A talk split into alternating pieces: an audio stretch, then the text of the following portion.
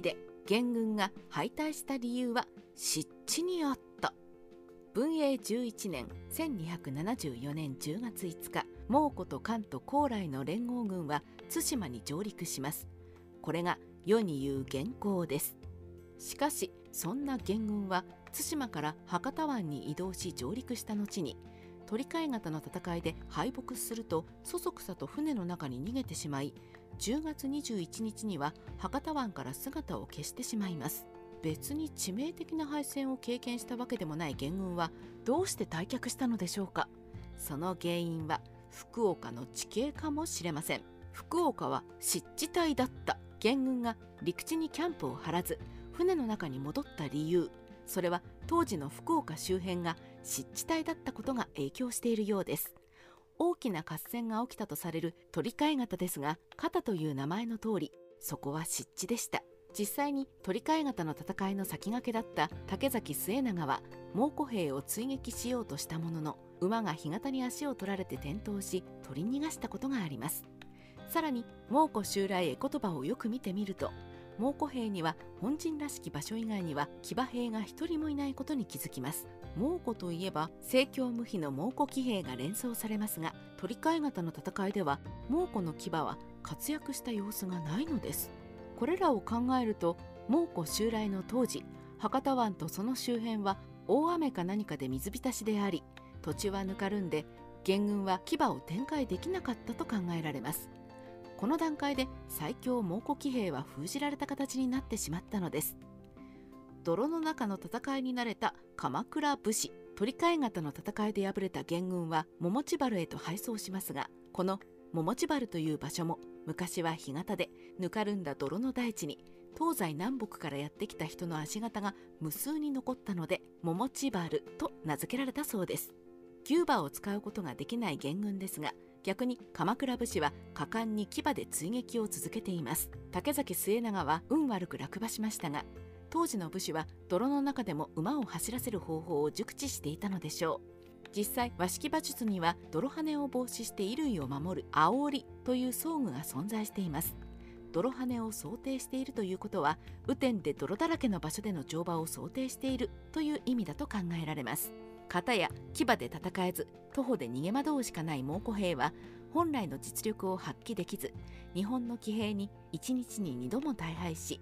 元軍の左福と元帥劉福公が将に影付けに射殺される不運にもたたられました。ここまで一方的にやられれば元軍に限らずとも士気がガタ落ちするでしょう。散々に敗れた元軍はとても陸上に陣地を置けず船に逃げ帰ったのです。補給ができない元軍。アジアのステップ地帯に成立した騎馬民族の国家である元は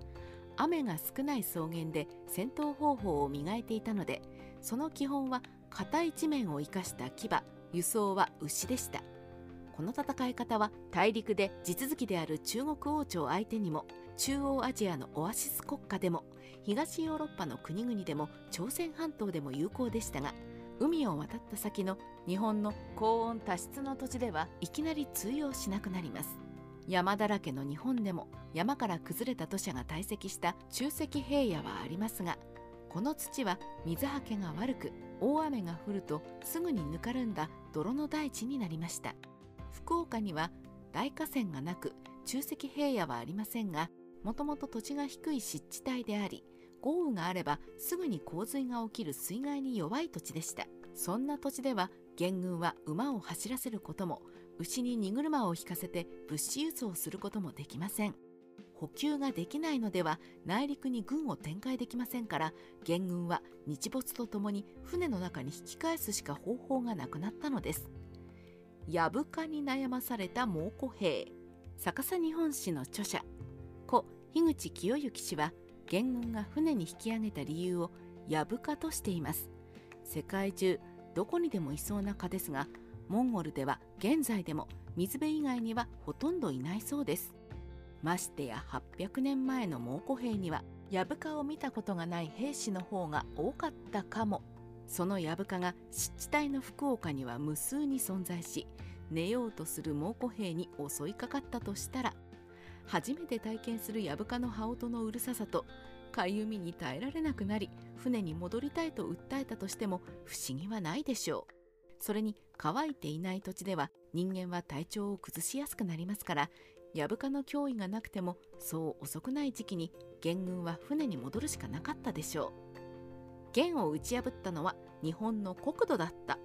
このように考えると文英の駅で元軍を追い払ったのは鎌倉武士の奮戦もさることながら牙も牛車も使用不能にした泥だらけの日本の地形であったということができると思います。鎌倉武士団は地形のメリットを知ってか知らずか最大限に生かし7人の侍の菊千代のように血と泥にまみれて奮戦し元軍の自信を喪失させて出直させることに成功したのです。日本史ライターカワウソの独り言